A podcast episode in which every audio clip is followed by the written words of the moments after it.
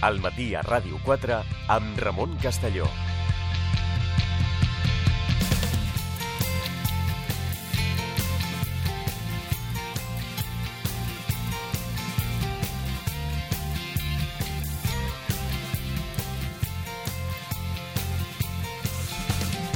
Continuem al matí a Ràdio 4. Ens acompanya el professor José Manuel Rua. Què tal? Bon dia. Hola, molt bon dia. Investigador del Centre d'Estudis Històrics Internacionals i professor d'Història Contemporània a la Universitat de Barcelona. Home, primer de tot preguntar al professor com va anar el Congrés. El Congrés va que ser un èxit. anunciaves l'última sessió. El Congrés va anar molt bé. Eh, Recordem, eh, tema Revolució Russa, 100 anys. centenari 1917-2017, Congrés a la Universitat de Barcelona i estem molt contents. Estem molt contents del, del Congrés, del debat, de la participació, dels continguts. Eh, estem de la ressaca encara del Congrés perquè també és molt intens, són moltes hores de dedicació dos anys preparant el Congrés, imagina el que, el que implica això, i un cop que ha passat, doncs, bueno, ara a preparar el següent. Però primer... Però tot el que es diu llavors queda, queda reflectit. En Farem alguna- actes. D'acord. O sigui, la idea és eh, publicar les actes al Congrés amb les comunicacions dels eh, assistents. Llavors sí, quedarà, quedarà registrat, quedarà una memòria... Històrica Del, una del- memòria històrica del, del Congrés sobre la Revolució Russa. I, de fet, ja, ja en parlarem més endavant, eh? El llibre també amb el, Sí, vam aprofitar... amb el doctor Mayayo amb el- també s'haurà de, Exacte. de presentar. Parlarem també aquí del llibre. Va- Vam fer ja al Congrés l'últim dia una presentació, un petit abans del... eh, Un tastet, no? un tastet del llibre, tot i que encara no el tenim a les mans, perquè està Ah. a impremta. Però bueno, i això ja presentes el llibre sense el llibre i llavors de... a Si la no, gent- no, no seria allò que ja perquè el compri algú, no, no, no. que... És simplement per despertar l'interès de la gent. Hòstia, i per què no em porta el llibre aquest? És que em quedaré sense el llibre? Necessito aquest llibre. Doncs no us preocupeu, que el llibre el tindreu a les llibreries, parlarem aquí del llibre, i que sortirà això en una o dues setmanes i que portarà Ah, bé, per o sigui, abans de Nadal sí que sí, el tenim, sí, eh? sí, una o dues setmanes. Portarà per títol Y el mundo cambió de base una mirada, eh, una mirada a la Revolución Rusa, una mirada histórica a la Revolución Rusa. Doncs avui el que farem, perquè anàvem... En fi, un dia ens va visitar la, la, la, la Isabel Sucunza de Lleida Caldés, va ser interessant perquè ens va parlar de, de periodistes de l'època, entre d'altres Josep Pla, que havien parlat de la revolució d'Astúries, eh, de, de, de les diferents maneres de qui havien tallades, evidentment eren, no funcionava el periodisme com ara, és a dir, no hi havia la capacitat immediata, a més a més amb la situació que hi va haver doncs, encapçalat eh, per militars encarregats de, de, de la repressió, doncs no hi havia lliure accés, però tant eh, qui ho explicava des de Madrid, qui hi va anar després, i tot això ens va connectar amb els fets del 34. I, evidentment, ara aquests dies, per exemple, amb la, amb la, amb la marxa de, de Puigdemont a Brussel·les, algú ha dit, és com d'encàs. Doncs anem a explicar una mica com va anar el, el 34, amb, en fi, amb la, amb, amb, i el paral·lelisme que alguns han volgut fer amb la situació actual.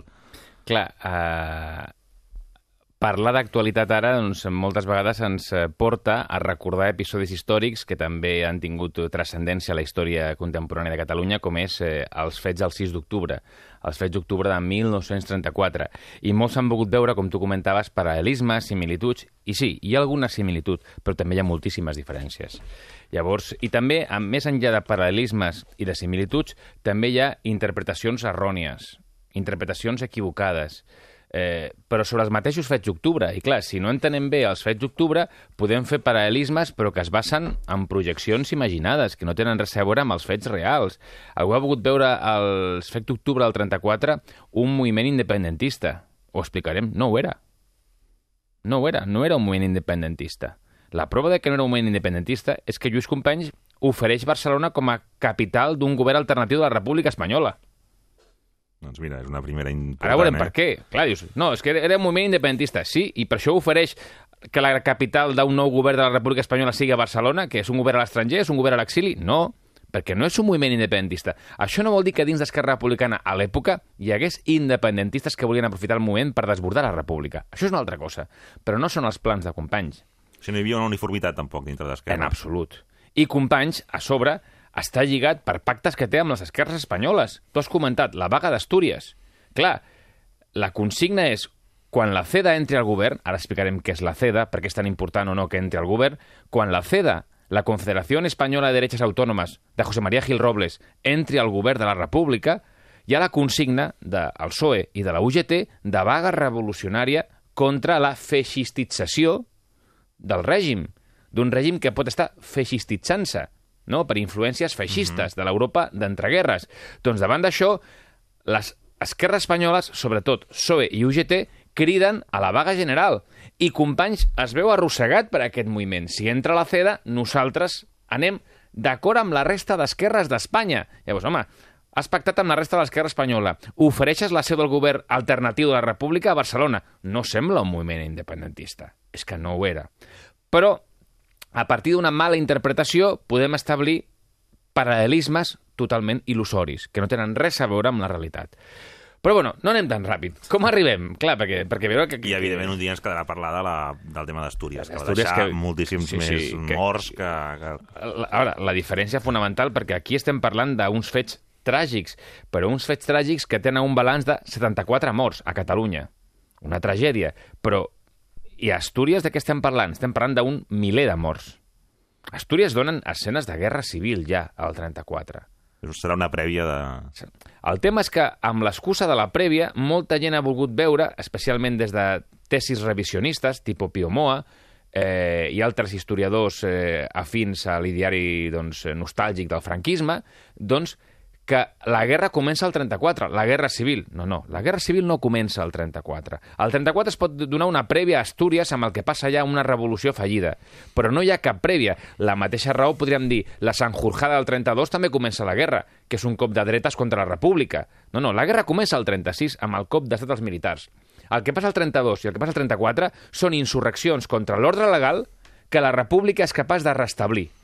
Per la qual cosa la república pot mantenir l'autoritat fins que al 36, i aquest és el gran drama, es divideix l'exèrcit i comença la guerra civil. Però mentre no es divideix l'exèrcit, la república es manté, uh -huh. sigui contra la Sanjurjada el 32, sigui contra la revolució d'Astúries el 34, sigui contra els aixecaments llibertaris armats que es produeixen al 31, el 32, el 33, Que n'hi ha. o sigui, que n'hi ha.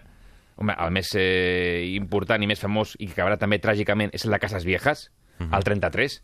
Doncs la república, malgrat els actes i les insurreccions violentes, es manté sempre i quan l'exèrcit no es divideixi. Quan es divideix l'exèrcit i comença la guerra civil? El 36, amb la insurrecció militar dels africanistes encapçalats per Franco. Però, llavors, el 34 comença la guerra civil? No, no comença cap guerra civil. És una revolta il·legal, una insurrecció que no és legítima, contra l'ordre establert i que tindrà un tràgic balanç, especialment Astúries. Per què es produeix aquesta insurrecció? Clar, el per què de les coses, el per què de tot plegat. Perquè s'està acumulant molta conflictivitat social i política. Per dos costats. Per un costat, context de l'Europa de l'època. La democràcia està en perill. Això és una evidència. Han caigut repúbliques en mans de eh, règim, perdó, en mans de moviments eh, feixistes o pseudofeixistes. Parlem d'Itàlia, parlem de Portugal, parlem d'Alemanya, parlem d'Àustria, parlem de Polònia, parlem d'Hongria. És que de les noves repúbliques sorgides després de la Primera Guerra Mundial només queda Txecoslovàquia com a règim parlamentari. De les noves repúbliques sorgides després de la Gran Guerra. I aquí es creu que la CEDA, el partit de José María Gil Robles, que ha estat la força més votada al novembre del 33, a les eleccions del 33, és un partit pseudofeixista. I aquí podríem començar una discussió molt llarga de si la CEDA és feixista o si la CEDA no és feixista. Home, el partit feixista és Falange, Això és així. amb José Antonio Primo de Rivera, que treu un escó al novembre del 33. I també a la dreta de la CEDA està el Bloque Nacional, de Calvo Sotelo. Aquests estan a la dreta de la CEDA. La CEDA què és? És un partit reaccionari, catòlic, és feixista. Home, les seves eh, joventuts, mmm, quan, veien a Calvo, quan veien a Gil Robles, el crit era jefe, jefe, jefe, que Ja. recorda a Duce, Duce, Duce o Führer. I el seu lema era todo el poder para el jefe. Ja. Bueno, no està mal. Sí. Todo el el poder transversal no seria, dir. Transversal. Todo el poder para el jefe. Sí. I el seu model era el model corporatiu de Salazar a Portugal o de Dolfus a Àustria. Llavors sí que tenien influències corporativistes i pseudofeixistes. Ara, també eren republicans, no eren monàrquics, i el catolicisme estava per damunt d'aquesta vocació feixista que després amb el cop d'estat la CEDA en bloc recolza els eh, rebels, els militars rebels, és una dada. Però que fos feixista l'any 34 és molt dubtós. És com dir, no, és que el PSOE el 34 també era bolxevic. Bueno, va estar a la Revolució d'Astúries, però no era bolxevic, era molt plural, tenia moltes branques, hi havia un debat intern molt poderós. Llavors, la CEDA era feixista, té elements a les joventuts que estan fregant el feixisme, però la resta del partit, si el caracteritza d'alguna manera, és un catolicisme molt integrista, molt reaccionari, però d'aquí al feixisme, bueno, Ja. hi ha etapes, hi ha fases. Hem de veure si es recorren o no es recorren. Sigui com sigui, A partir de, del triomf electoral de la dreta al 33, eh, es crea una cosa que es diu Aliança Obrera, uh -huh. que és una aliança antifeixista, on estan socialistes, comunistes, etc. La CNT no participa. Es manté al marge. Es manté al marge. És apolítica en aquest sentit i no participa. I l'Aliança Obrera, protagonitzada sobretot per PSOE i UGT, llença una consigna. Si els membres de la CEDA entren al govern, declarem la vaga general revolucionària. I inicialment no entren els membres de la CEDA al govern de la RUCS, uh -huh. del Partit Radical. No entren. Perquè l'estratègia de la CEDA és, primer, recolzem des de fora. Després entrem en ministres -huh. i, finalment, encapçalem el govern. Aquesta és l'estratègia de la CEDA. Ho tenien pensat tenien així. clar. Què fa l'esquerra amb l'Aliança Obrera? Tan aviat com la CEDA entri al govern amb ministres, encara que no encapçalin el govern, Ja fem la declarem vaga. la vaga general. Llavors, a Espanya tens aquesta situació, amb una esquerra doncs, que abans de que es feixistitzi, vagi cap a una deriva feixista a la república, ja està preparada per actuar. Clar, això té riscos, perquè estàs actuant en base a expectatives, en base al que tu creus que pot passar, no en realitats. Això Ja. et portarà a un aixecament que, evidentment, és il·legal, perquè al final una part, en aquest cas els socialistes, que van ajudar a crear la república, s'acabaran aixecant contra ella. Evidentment, és una contradicció. Sí, sí. Gent que va construir la segona república s'aixeca No contra ella. acceptes compartir agenda del govern i fas una vaga general. Exacte. Llavors, això és una contradicció terrible. No, és que ells són feixistes. Mm, El 34 no està tan clar que siguin feixistes. I el PSOE se'n penedirà d'això després. Indalecio Prieto demanarà perdó anys després a l'exili mexicà per l'aixecament d'Astúries. Va ser un error. Azaña no sumarà l'aixecament, perquè dirà, és un error aixecar-se contra el govern, perquè no deixa de ser un govern legítim. Ja. L'hem de derrotar per una altra via. Com a mínim fins que, no, la, fins que la deriva no sigui eh, evident. I això a Espanya. Què passa a Catalunya?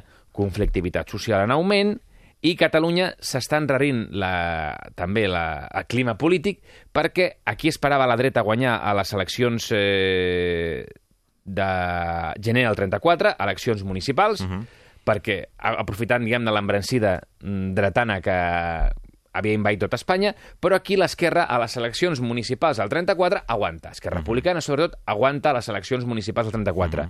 I, a més, comença a fer-se popular un lema que és Catalunya, bastión de la República. O sigui, Espanya ha caigut les forces que van donar joc a la creació de la República, Però aquí han- es manté. han caigut les forces d'esquerres, progressistes, republicanes genuïnes, però en canvi Catalunya es manté. I clar, el problema és quan tu et creus que ets el bastió de la república i que tot depèn de tu. Llavors ja tens molta responsabilitat històrica damunt teu. I això que afegim? Això afegim una conflictivitat enorme al camp. Uh -huh. A través de què? De la llei de, con- de um, contractes de conreu.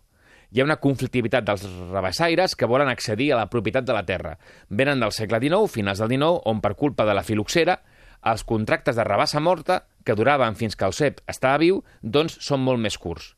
Clar. I, quan acaba aquest contracte són expulsats de les seves terres, de les terres que treballaven, que no eren propietaris. Davant d'això que demanen una llei que els hi permeti tenir contractes més llargs i al final també poder accedir a la terra. I d'aquí ve la llei d'abril del 34, que és la llei de contractes de conreu. La Lliga està en contra. La Lliga fins i tot ja ha marxat al Parlament, perquè diu que les eleccions municipals del 34 hi havia violència i que no eren del tot eh, legítimes. I la gran patronal agrícola, que és l'Institut Català de Sant Isidre, pressiona a la Lliga perquè pressiona el govern espanyol perquè porti aquesta llei al Tribunal de Garanties Constitucionals. El Tribunal Constitucional de l'època, no? Al Tribunal Constitucional de l'època. I aquest tribunal que dictamina, per un marge molt breu, molt petit, Molt perdó, petitó. 13 vots contra 10. 13 vots contra 10.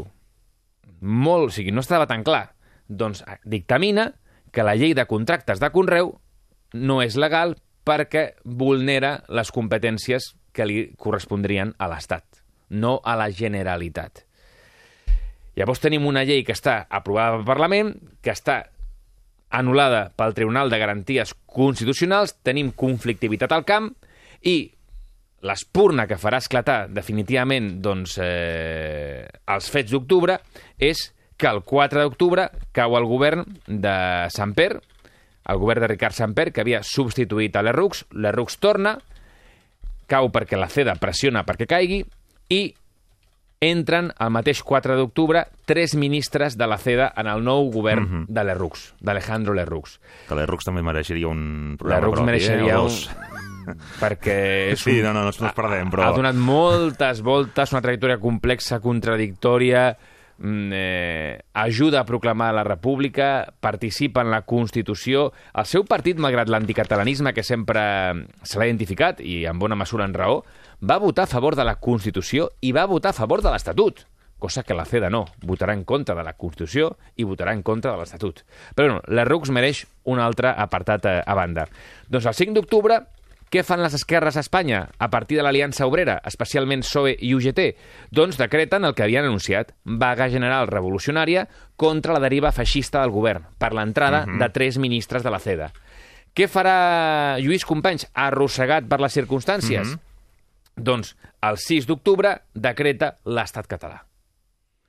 L'estat català com? Seguim la frase. Mirem com acaba la frase. Ah, perquè segueix la frase. L'estat català dins d'una república federal espanyola. Aquesta és la proclamació que fa Companys.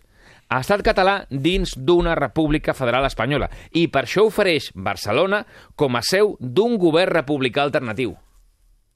Això està oferint Companys. Som l'estat català dins d'una república federal espanyola i oferim Barcelona com a seu d'un nou govern republicà encara que la seva voluntat no sigui separatista o independentista, evidentment el moviment és una insurrecció. Una insurrecció contra l'ordre establert. Una insurrecció, evidentment, que atenta contra eh, la Constitució republicana, que no era de caire federal i que, evidentment, no permet que el govern de la Generalitat pugui proclamar aquest tipus de, de coses. Llavors, aquí trobem la gran diferència. Els fets d'octubre del 34 no són un moviment independentista. Això no vol dir dins d'Esquerra no hi hagués independentistes, Ja. perquè l'Esquerra està fundada a partir de l'any 31 de dues grans, dues grans branques. El nacionalisme radical, encapçalat per Macià, i el federalisme catalanista, encapçalat per Companys. Què tenen en comú? El republicanisme, l'autogovern, un reformisme social, però uns són nacionalistes radicals i altres són federalistes catalanistes. Companys és federalista catalanista, no és un nacionalista radical ni molt menys independentista. Però dins del partit hi ha sectors com Josep Dancàs, com Miquel Badia, dels famosos germans Badia, que també mereixerien un programa a banda, perquè algú ha, ha, ha vist en aquests germans, i no sense raó, els inicis d'un protofeixisme català, Clar, és que el feixisme està de moda a l'Europa de l'època. Abans hem parlat de la CEDA té influències feixistes, sí. I Esquerra Republicana, Esquerra Republicana no, però les seves joventuts ho haurien de parlar. Clar, les joventuts d'Esquerra Republicana, a un míting el 22 d'octubre del 33 a l'estall de Montjuïc, desfilen com a escamots uniformats, com a Sí, es escamots deixen- militars. O sigui, l'estètica com a mínim ha arribat. Ha arribat. Mhm. Les joventuts d'Esquerra Republicana Estat Català, les GEREC, que aquest és el seu nom, desfilen uniformats. I molts han vist que de les GEREC podria sortir, com de les joventuts de la CEDA, un protofeixisme, i que els referents podien ser Dancàs i Miquel Badia. Llavors, el feixisme, eh, dins de l'àmbit nacionalista, està influint en molts moviments polítics en principi antagònics, perquè és una ideologia de moda, a nivell estètic i també a nivell de discurs. Després això es reflecteix en el contingut.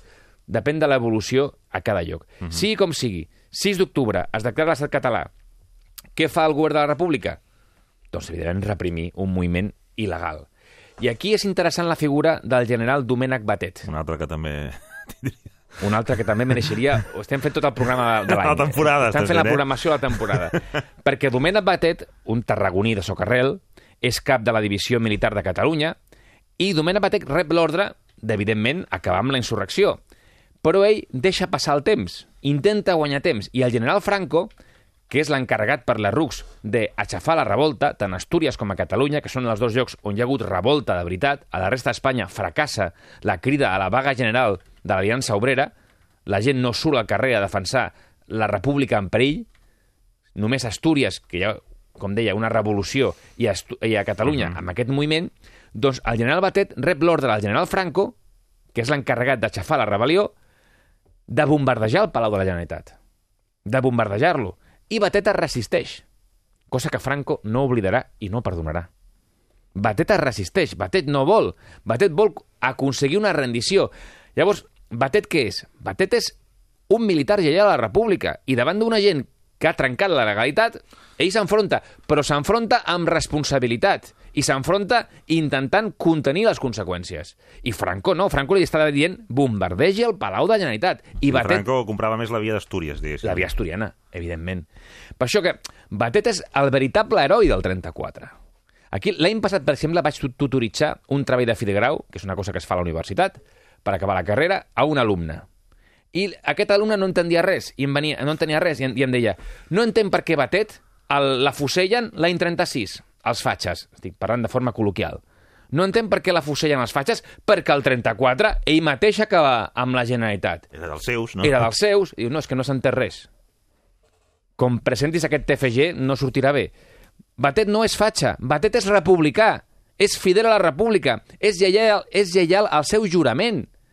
És el mateix Batet, el del 34 que el del 36. No la ha relació canviat. Batet-Franco no, no un, un llibre tindria, eh? Exacte. O Hi sigui, ha prèviament informes que havia fet Batet de... evidentment. O sigui, Batet, què fa el... Franco a l'Àfrica, que eren demolidors. Tot, tot, tot, tot el que hi havia al voltant de l'africanisme i de, i de l'activitat... Eh, Tenia memòria, Franco, va tenir memòria en Batet. Totalment.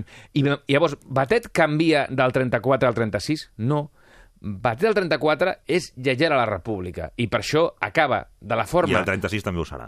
exacte, menys cruenta possible amb l'aixecament a Barcelona. I el 36, per ser fidel a la república i estar a Burgos, serà fusellat.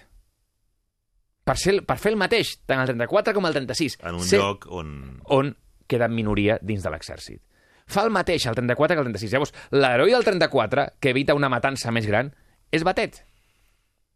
Aquest és el tema. No és Companys, que es deixa arrossegar per les circumstàncies i llença una proclama sense recolzament popular perquè els carrers es buiden per la tarda. O sigui, la gent sí, primer ho celebra Sant Jaume, però després no queda ningú a Sant Jaume. No és com el 31, el 14 d'abril, sinó que es buiden els carrers de Barcelona. Llavors, hi ha gent que diu, no és un... Eh, els més crítics diuen, Companys al final acaba imposant una revolta al poble. No és el poble que imposa una revolta al govern. O sigui, aquí Companys s'equivoca completament, perquè a més serà un moment il·legítim. Davant d'això, Batet aconsegueix el dia després, 10 hores després de la proclamació, la rendició de Companys.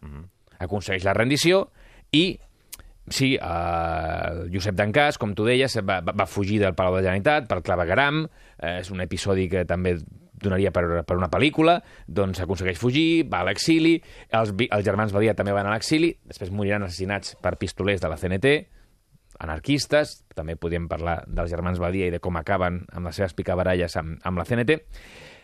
I quin balanç deixa? Doncs a, a Catalunya, com et deia, 74 morts, però més de 3.000 detinguts.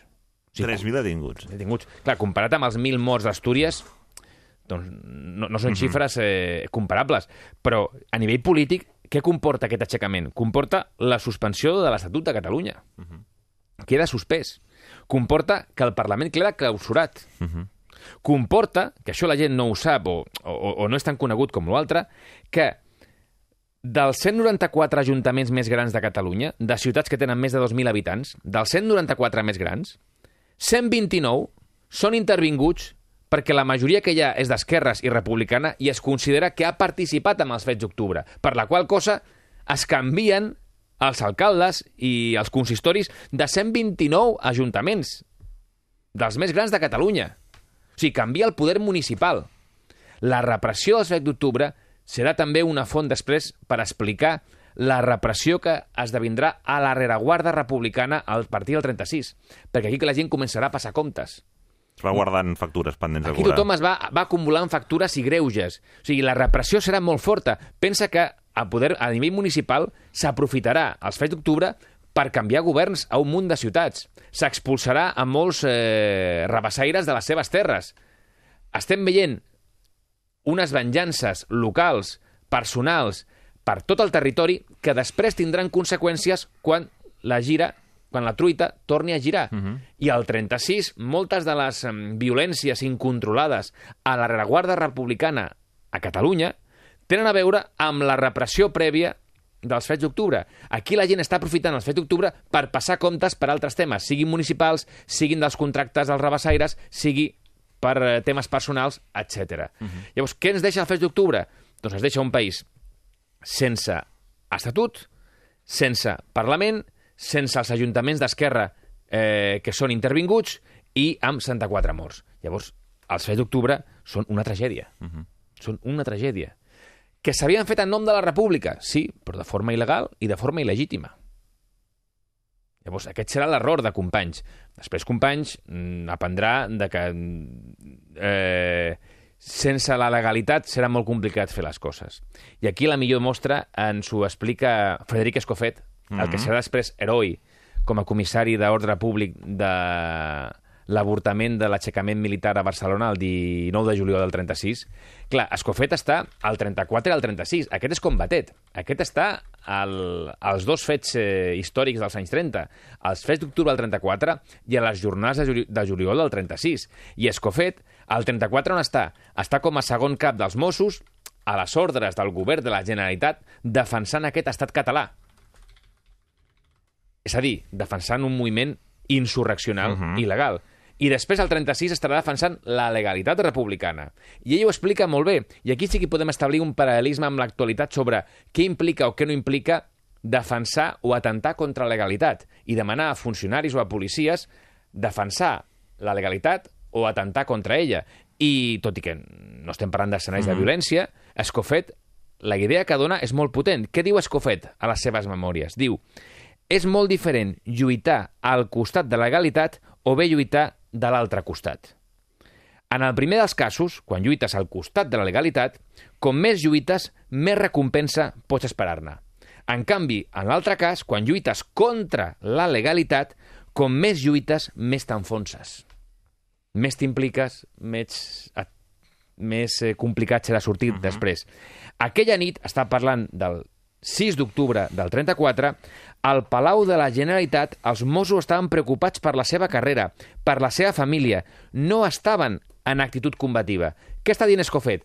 Que estaven pensant com sortirem d'aquí, perquè estem fent un moviment que és contrari a l'ordre establert i la que ens caurà sobre serà tremenda, serà terrible. Uh -huh. Diu, en canvi, sobre el 36, quina és la gran lliçó?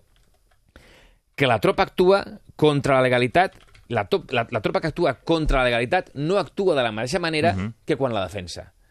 I per això, Escofet dirà, el 36 ho teníem tot de cara per poder triomfar, perquè teníem la llei del nostre costat, i això dona un impuls i una legitimitat que no teníem als fets d'octubre del 34. I això diu un protagonista Mm, d'indubtable compromís republicà, catalanista, perquè, home, el seu compromís el va portar que va estar condemnat a mort pels fets d'octubre. Va estar condemnat a mort amb un Consell de Guerra, perquè ell era militar, i el van indultar uh -huh. a 30 anys de presó. I després el van indultar també quan va guanyar l'esquerra al Front Popular al 36. Però una persona que ha estat condemnada a mort per aquest compromís ho explica clarament. Quan vas contra la legalitat, uh -huh la gent no lluita igual, perquè té por. Té por de la seva carrera, té por de la seva família i té por de què em passarà si això, si això surt malament. I té número de sortir malament perquè estic fent una cosa il·legal. Ja. Yeah. Sí, sí.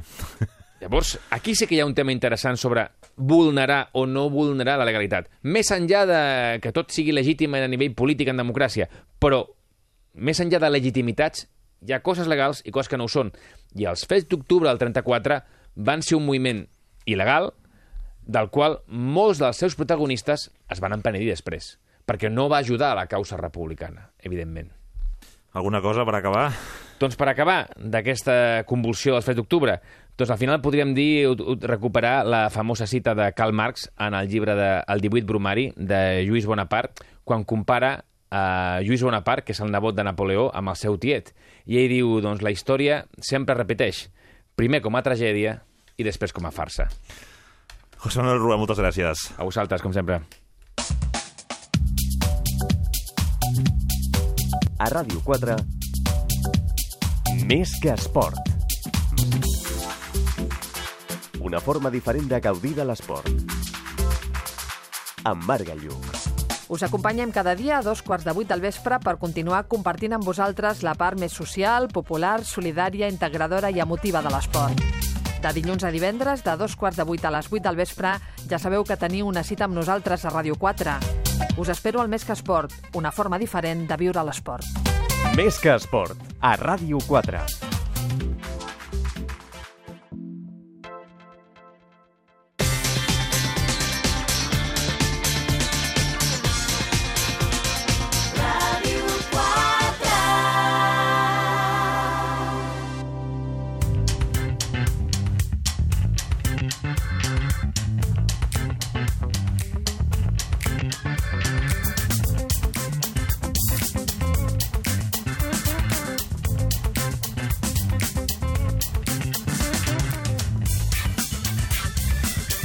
Anem a la recomanació amb la Rosa de Diego. Farem uh, uns uh, petits apunts. Uh, després també, des, quan acabi la Rosa, actualitzem algunes, uh, actualitzarem alguns temes informatius que tenim, uh, que tenim pendents uh, i després anirem a l'Aranxa Coca. Rosa, endavant. El Saló del Còmic, que va començar ahir amb èxit, la Fira del Còmic i la Cultura Japonesa ha iniciat la seva edició més ambiciosa amb èxit de públic i apuntant a rècord, com recordava Meritxell Puig, directora general de Ficòmic al Saló del Manga i del Còmic. Estem convençuts que aquesta edició serà tot un èxit i la veritat és que només s'ha de veure la venda d'entrades anticipades que estem en un molt bon punt, tenim ja el cap de setmana estan esgotades i realment el dimecres també ja anem per bon, molts bons números i fins i tot dijous i divendres eh, seran dos bons dies un saló on podem trobar un munt de propostes. Sí, la robòtica és la gran protagonista de la 23a edició del Saló del Manga de Barcelona, que va obrir ahir les portes al recinte de la Fira Montjuïc. La cita amb el còmic, l'anime i la cultura japonesa és la seva edició més ambiciosa i creix en dies, espai, expositors i també activitat. Ramon. Quins canvis s'han produït al Saló del Manga? El Saló del Manga de Barcelona és una de les fires eh, pel gran públic més importants de la ciutat. L'any passat va aconseguir 142.000 visitants i ara la 23a edició espera millorar aquestes dades amb una novetat novetat important, eh, com és Ramon, és que no hi ha cues, un fet que no ha agradat a tothom, però que facilita el moviment de fans i també de curiosos. Meritxell Puig, la directora del Saló del Manga, resumia així la nova política de la direcció. Les circumstàncies eh, doncs, han canviat, diguéssim que per eh, temes de poder eh, alleugerar el que són les cues, el volum que té el, el saló, eh, s'ha estat eh, treballant amb, amb, amb poder fer canvis i un d'ells ha sigut el de, el de no, o sigui, una vegada un surt del saló no poder tornar a entrar per poder minimitzar totes les cues que teníem constantment durant tot el, tot el dia a la fira i poder tenir doncs, eh, controlats els aforaments. 10 i 38 minuts del matí. Ampliarem, ampliarem d'aquí una hora aproximadament una mica abans, eh, el, això que ens explicava el Saló del, del Manga, eh, ens explicava la, la Rosa de Diego. Deixeu-me dir que continuen ja s'estan produint les primeres declaracions a l'Audiència Nacional, en aquest cas ha transcendit, eh, que haurien de declarar ja Turull i que ara potser ho estaria fent eh, Rull. Uh, després també dir-vos que en els exconsellers que no han comparegut, Serret, uh, Puig, uh, Ponsatí i també Comín, conjuntament amb Puigdemont, uh, Fiscalia ha demanat un euroordre de detenció. Per tant, aquesta és la, de, la darrera hora que tenim de tot el que està, el que està mm, passant. Eh? Fiscalia demanarà aquest ordre per Puigdemont i els consellers cessats que són a Brussel·les. Això segur que portarà, portarà cua i ho anem explicant al matí a Ràdio 4 els propers dies. Ara a les 10 i pràcticament 40 minuts eh, del matí ja tenim preparada l'Aranxa Coca.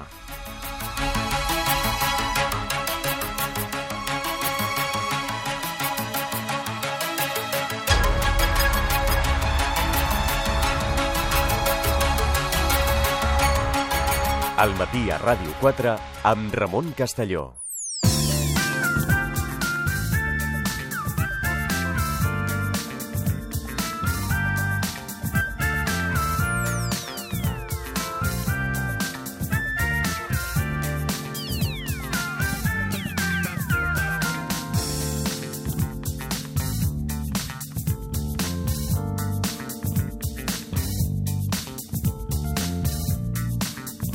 Acompanya la doctora en psicologia, Aranxa Coca, què tal, com estem? Hola, molt bon dia, molt bé, molt bé. A veure, avui a vegades ens diem les coses que no s'han de fer, Sí. avui direm les que sí s'han de Les fer. que s'han de fer obligadament.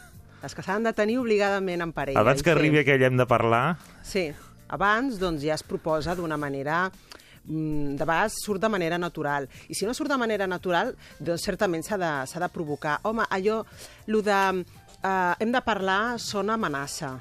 Jo crec que ja és carinyo. Hem de parlar, és com, què ets? o Qui- què qui passa? ho re- qui ho rep és, uf. és com, alguna cosa ha, ha passat. s'acaba de complicar el dia. Llavors eh? no seria precisament el titular amb què jo començaria si vols tenir una conversa al carinyo hem de parlar, sinó senzillament treure el tema i escolta, mm, què tal, què qual? I llavors proposar doncs, un tema de conversa que ara explicaré ha de ser eh, intentar ser breu, no s'ha de fer tampoc un tractat de filosofia, però sí que un, si no sap contestar, ha de tenir primer aquesta conversa amb si mateix per després saber respondre a la parella. Uh -huh. Llavors, avui, justament, Ramon, et proposo cinc temes Va. de conversa obligades Obligats, eh? en tota parella. Molt bé, La primera, va. què som? Home, això s'ha de parlar, hi ha Això casos que de sí, parlar, no? Sí, hi ha casos que sí. Tots els casos s'ha de parlar el que som. En algun moment Perquè, la parella... eh, eh, Bueno, aquestes dues persones han de parlar de ha, què ha de són. buscar-se en el mapa de parelles de les relacions humanes és usted està aquí i hem de posar el puntet en el mapa Perquè pot ser que un i altre no, no, no. No. hi hagi un acord o que no ho vegin diferent. si hi ha hagut intima, eh, intimació. És a dir, després del petó, després d'haver tingut, ja hem tingut algunes sessions de sexe, Sí. un pot donar per sentat que ja són parella. És, bueno, ens hem trobat moltes vegades, hem sortit, hem tingut el Quedem sopar... per anar a fer una copa, quedem per sopar, Hem tingut les hi ha nostres sexe. cites, eh, doncs ja està, no? Ens expliquem oficial. coses... Llavors dius, bueno, és que no em presenta als seus amics, o quan em presenta m'ha dit que sóc un amic o una amiga. Ai! Dius, perdona, tu fas això amb un amic o una amiga? Clar, l'altre ja entenia Ja que l'altre era... senta com una patada, Una no? patada. Clar, llavors, aquí és el moment de què som. I el què som um, és una pregunta que, bé, depèn de com s'enfoqui, pot ser també molt amenaçadora o molt agressiva, però jo proposo llançar-la de forma simpàtica. Escolta, què som? Què som tu i jo? Parlem-ne perquè no hi hagin confusions. Sempre des del bon rotllo. Aquestes cinc preguntes o temes de converses que jo et proposaré avui, jo les recomano tenir a l'inici d'una relació i després al cap dels anys. Ah, també? Hem Sí. de revisar, home. Perquè, clar, tenim criatures Sí. petites o ja grans Sí. i allò que dius, bueno, Què on som, estem? pares, no? Som pares, no? Som socis, companys de pis, pagadors d'hipoteca. Clar, on estem? No, tu ets la meva dona, tu ets el meu home, i bueno, doncs no ho sembla. Ho seré a títol oficial, però realment a la pràctica jo m'hi sento una altra cosa. Llavors el que som és important. I si som una cosa a la teoria però a la pràctica no acompanya, què hem de fer perquè a la pràctica ho sigui? Uh, Quedeu-vos amb tres nivells en les relacions humanes properes. Hi ha el nivell uh, mantinguem la pau, companys, uh -huh. companys que conviuen en pau. Uh -huh.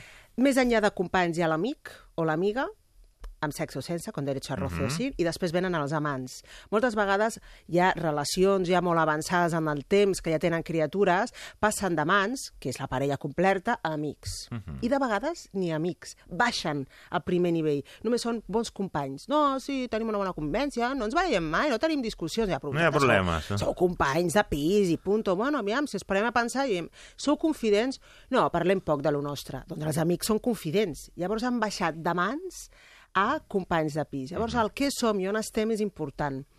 I si estem, i aquí no m'allargo més perquè aquest és un altre tema que un altre dia podem agafar en profunditat, Ha si ser estem ampliat. en el primer nivell de Sí. companys, hem baixat tant que som companys de pis, no pretenguem ser amants. Dius, bueno, què hem de fer? Doncs va, vinga, va, tinguem més sexe. Hombre, això és un salt quàntic amb voltareta uh, triple i caiguda a dreta. No, passem a ser amics, apropem-nos i intentem ser bons col·legues i confidents, juguem i passem-nos-ho bé, i llavors anirem al llit. Ja. Eh, Llavors és una que la parella ha de tornar a fer aquest procés. Llavors el que som al principi i el que, fo i el que som passat uns anys.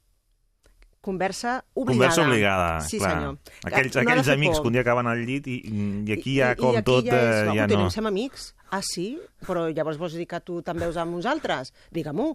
Si et veus amb uns altres, i si jo puc veure amb un altre, doncs també parlem d'això. Ho hem de poder parlar. Són converses valentes, però és que mantenir una relació... rela- Les relacions humanes en general i en Clar, concret... el les sexe per un pot ser buscat valentes. i per l'altre que no evitat. que no, exactament, que no ho ha evitat. Per tant, Llavors, correcte. aquí s'ha de trobar- Aquí s'ha de trobar. Vale. Al final he barat per al mateix lloc, però amb idees molt diferents. I, i amb, sí.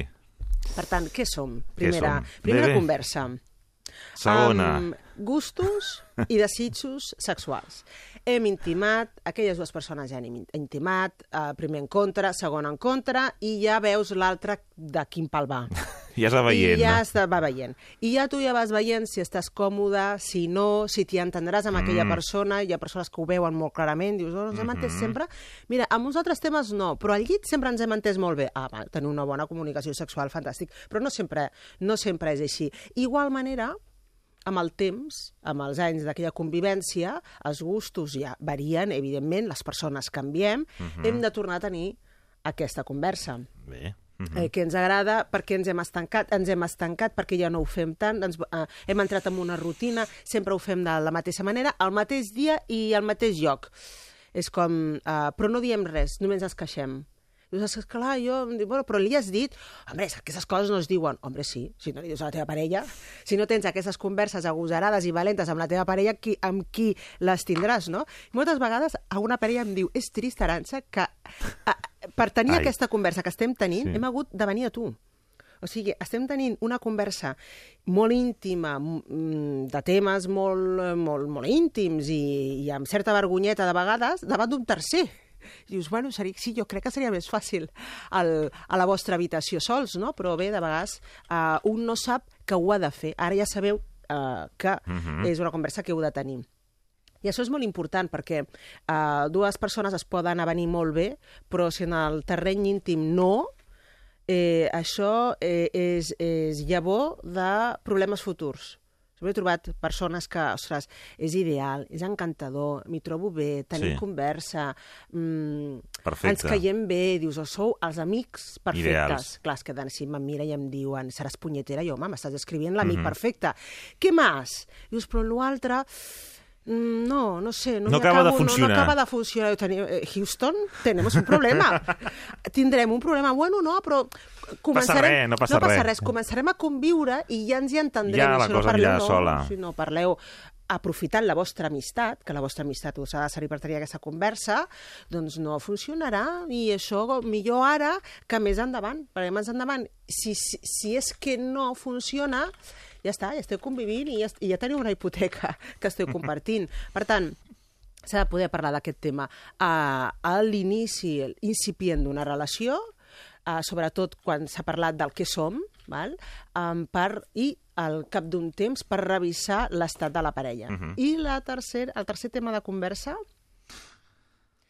eh, és una pregunta molt directa. Uh, aquesta, aquesta, ja l'has vist, eh? Aquesta és molt de, de psicòleg. Oh, eh? bueno, però, bueno, jo dono eines, dono eines de psicòleg perquè vosaltres Això, sigueu els vostres propis sí, psicòlegs. sí, sí, sí. Val? Que um, un, un, La projecció 10 anys, sí, eh? Exacte, sí. On et veus, on et veus d'aquí a 10 anys?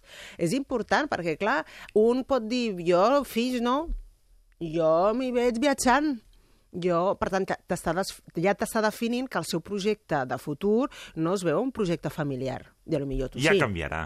Ja canviarà. O ja el canviaré, ara, ara, aquí, Encara aquí, és aquí. pitjor. El ja el canviaré. Llavors, és un ring de boxa, és a dir, és una rivalitat de avi, aviam qui pot més, aviam qui té més la raó, i què és lo normal i què és lo no normal. És que, clar, ja vas cap als 40. Hombre, No és podem, que ja tampoc. no, ja no es pot. Has passat l'arròs, Peter Pan, no? Peter Pan, que Peter Pan. Doncs no, ni molt menys. Jo reivindico la gent que té aquest esperit Peter Pan, si entenem per Peter Pan, aquells que no es volen assentar en el model clàssic de la- de- d'un projecte de família unitari. Però llavors saber-ho i assumir-ho, no? No? Home, saber-ho, tenir-ho en compte, observar aquella persona i veure si és conseqüent, perquè aviam, tots podem fer volar coloms. Jo vull anar a Nova York, vull mm. obrir allà un despatx, i bueno, això ho hem somiat tots, no? Sí. Però ara anem a veure si realment la, el moviment Com algú, dando. com algú criticava Coelho quan deia allò de si tothom ha de conspirar perquè vols una cosa, vol dir que la cosa molt que bé no, cosa, no pinta. no pinta. Segurament serà que no. Segur, doncs clar, si... Assumim-ho, no? eh, Assumim-ho, no? Primer, eh, observar aquella persona si realment ja està fent passes. Dius, m'he tret un màster i me l'han donat, no sé, a... Anava a dir Brussel·les, però Sí. no és un bon lloc avui dia per dir Brussel·les. A, va, a Londres, clar, s'ha tot ballar, no? Brussel·les.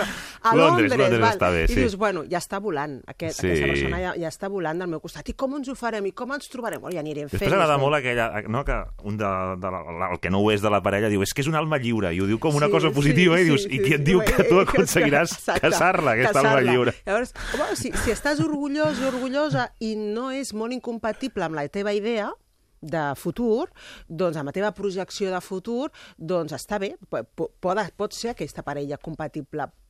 Per ser compatible no s'ha de compartir el projecte de futur. Ja. S'ha de donar espai. És cert que hi ha projectes que espai pot acabar matant la parella, més que res perquè ja sabem que les, pare les relacions a distància durant molt Ja- ja temps ho has deixat molt- cauen. Ho he deixat Sí. moltes vegades Has molt donat clar. poques esperances, Han, eh? sí, Sí. han de ser temporals, temporals dintre d'un espai de temps, no? No in eternum, això, uh, això és evident. No sé que siguin dos Peter Pans, llavors Clar. ja els anirà És a dir, Quan- que quan- si un va ai, a Brussel·les, no, si un va a Londres, l'altre també, no? Londres, l'altre, doncs, quan hi vagi a Londres, ja ens trobarem, no? I vaig a veure el meu nòvio, dos cops l'any. Sí, vaig a comprar ja- eh, arròs per Nadal. Arròs per Nadal, exactament. I vaig i ja ens hi trobem. No? Però això mm, és un perfil molt, molt concret, evidentment. Hi ha projectes que sí que, si són s'allarguen molt en el temps, al final Que no. no permeten la relació de parella. Però no sempre ha de ser així. Si tu tens admiració perquè l'altre doncs, en el futur vol fer tal, vol obrir aquí, vol viatjar, i Tu la planteges upes... els temes, però també el, com desactivar les previsibles respostes de sortida de jo anem al dia a dia, perquè hem de parlar d'aquí 10 anys. Home, quan ja sabem què som, i si el que som és som una parella, bueno, i on anem com a parella? Perquè I anem si no té clar què som, mm, Clar, és que aquestes... També és una resposta, no? Clar, és que aquestes, aquestes, aquests cinc temes de conversa van per ordre. Això, Ramon, um, ho volia deixar molt clar. eh? És Aquí endreçat. l'ordre dels factors sí que alteraria. Sí. Llavors, eh, no anem a on et veus d'aquí 10 anys si t'està dient sóc un amic. Doncs, escolta, els amics dintre de 10 anys no saber on estan, evidentment, no? Però si... No t'ho ja... plantegis, ara estem bé. Ara no? Estem la- bé, som amics i ens ho passem bé, i llavors dius, bueno, som amics. T'ha dit amic? Jo pregunto, quina paraula? Som amics? Doncs ja està, qui vols? Bueno, és que ara amics, una parella, no, no. O som parella o som amics. I si no, li tornes a dir, quan volies dir amics, volies dir amics, vull dir, sense compromís de Clar. parella. I encara que l'altre col·loquis amb una i es posi vermell o blanc, mm, però això, ja, després de bastantes cites, hi ha, i, i, hi ha Ja algun viatge de pel mig, pel mig, val? hi ha algun cap de setmana pel mig i es pot preguntar si et diu, home, anem més a poc a poc. Si t'està dient anem més a poc a poc, t'està dient som amics i vivim el dia. Mhm. No passis a la segona pregunta de gustos i desitjos sexuals. Val? Ves-ho Perquè, veient. Ja, ves, ves veient i, i, i ves passant-ho bé en- fins que tu passis o tu deixis de passar bé amb aquella persona. Evidentment, on et veus d'aquí 10 anys, home, li pots preguntar com a amic. Ja. però no, no esperant un, una projecció compatible Ja, amb la teva, ja, ja. perquè ja t'està dient que parella no ho sou. Mhm. um, I el, el quart tema, Sí, uh, Ui. ja sabem què som, sí.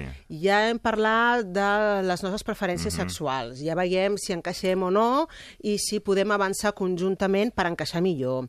Um, més o menys ja sabem el, el que podem esperar a l'altre i com es projecta en el futur. Doncs parlant de futur, vivim junts, ets de viure junts, ets de casar-te, ets de matrimoni, no ets de matrimoni... Això a vegades t'ho civil trobes, no? o Diguéssim, arriba un moment i ja t'ho trobes. no pots trobar-t'ho. No, hi han parelles, de veritat. Primer cap de setmana, després ja... No, no t'ho trobes. Et trobes el disgust. Això sí que et trobes el Ja. disgust, perquè no m'ho demana mai. No m'ho ha demanat. És que no és de casar-s'hi. És que, clar, això ho hauria d'haver sapigut abans, perquè el meu somni sempre era anar de blanc. I hi han moltes... Són, són temes matarrelacions, de veritat. Aquest i el següent són crucials. El, ja l'has vist, sí. no? El tinc aquí anotat. Són crucials. He vist parelles que s'estimen amb bogeria, Sí. amb una trajectòria Sí. d'anys llarga, que cauen, és a dir, que es trenca i que, que ve- venen, venen al terapeuta com si fóssim homes o dones de pau, com si fos, sapiguéssim... Mediadors, mediadors. Sí, glus, superglus, que, que, que han d'enganxar el que aquí doncs, No pot eh, no es enganxar. pot enganxar, sinó respectar la voluntat de l'altre, que és jo no em caso, no sóc de matrimoni i no em casaré. I l'altre té un disgust que cau una depre, què fem aquí? O Clar, és que acceptem quan el posicionament recula. és molt enfrontat, és, Ah, clar, és complicat, clar, no? Perquè és- pot és ser que sí, un, no? que un dels dos tingui com... li faci molta il·lusió casar-se, o al Sí. contrari, que tingui clar que no vol papers Sí. i tot aquell, aquell discurs que es fa, i a l'altre una mica, bueno, tingui un cert marge d'adaptació, Sí. no sigui algo vital per... A...